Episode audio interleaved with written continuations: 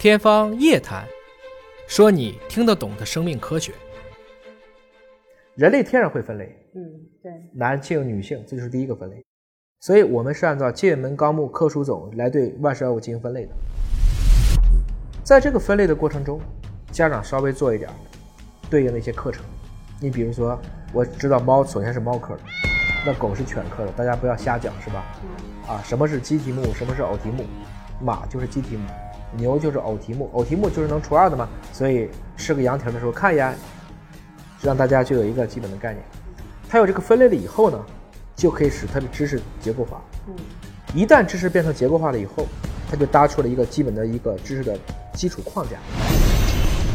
那他问的问题就有意思，他会先问这是什么科的，这样的话呢，会使他以后不管见到多少物种，它都是以一个结构化的方式装在他的这一部分的常识记忆当中，那它就有个积累的过程，相当于它的文件处理的很好，它随时都可以拉出来做，然后就可以触类旁通。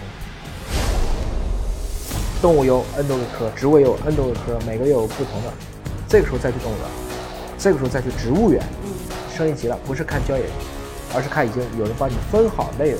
对应的这种博物的这种环境，你就开始逐渐往自己心里去对，那他可能就又产生了对生命的深一层次的一个觉知。再往上做呢，就可以从它的一些分子证据，甚至到它的基因组开始思考这个问题。这相当于第三个层次。第三个层次，我要去认识它的本源了，我要研究这个科到那个科，它俩原来多少年前是一家的，为什么分出来了？这两个科之间有哪些共性？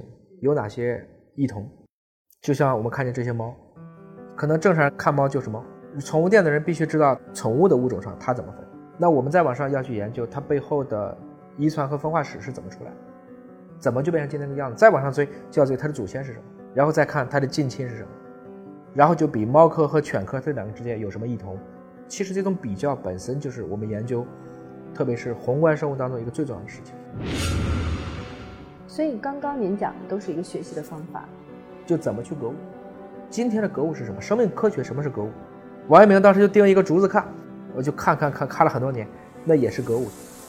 比如学英语，你肯定是从字母开始，然后就是单词，啊，当然在之前你要去练耳音，这是可以去听的。这个大家好像一般家长都知道，然后开始看简单的泛读，然后到精读，然后再看不同的语境，不同的都这么去练。但是生物怎么学？大家没有人说过生物怎么学。这其实不就是相当于生物的小九九吗？你至少告诉这个世界上是有界门纲目科属种，然后有动物界、有植物界，然后还有微生物界，然后你才告诉他，病毒只是微生物界当中的一个边缘的物种，甚至它是不是生命，这个大家还是有讨论和争议的。这样的话，孩子就能弄明白了哦，原来新冠病毒和人类本身两个之间还是有很多相似的地方。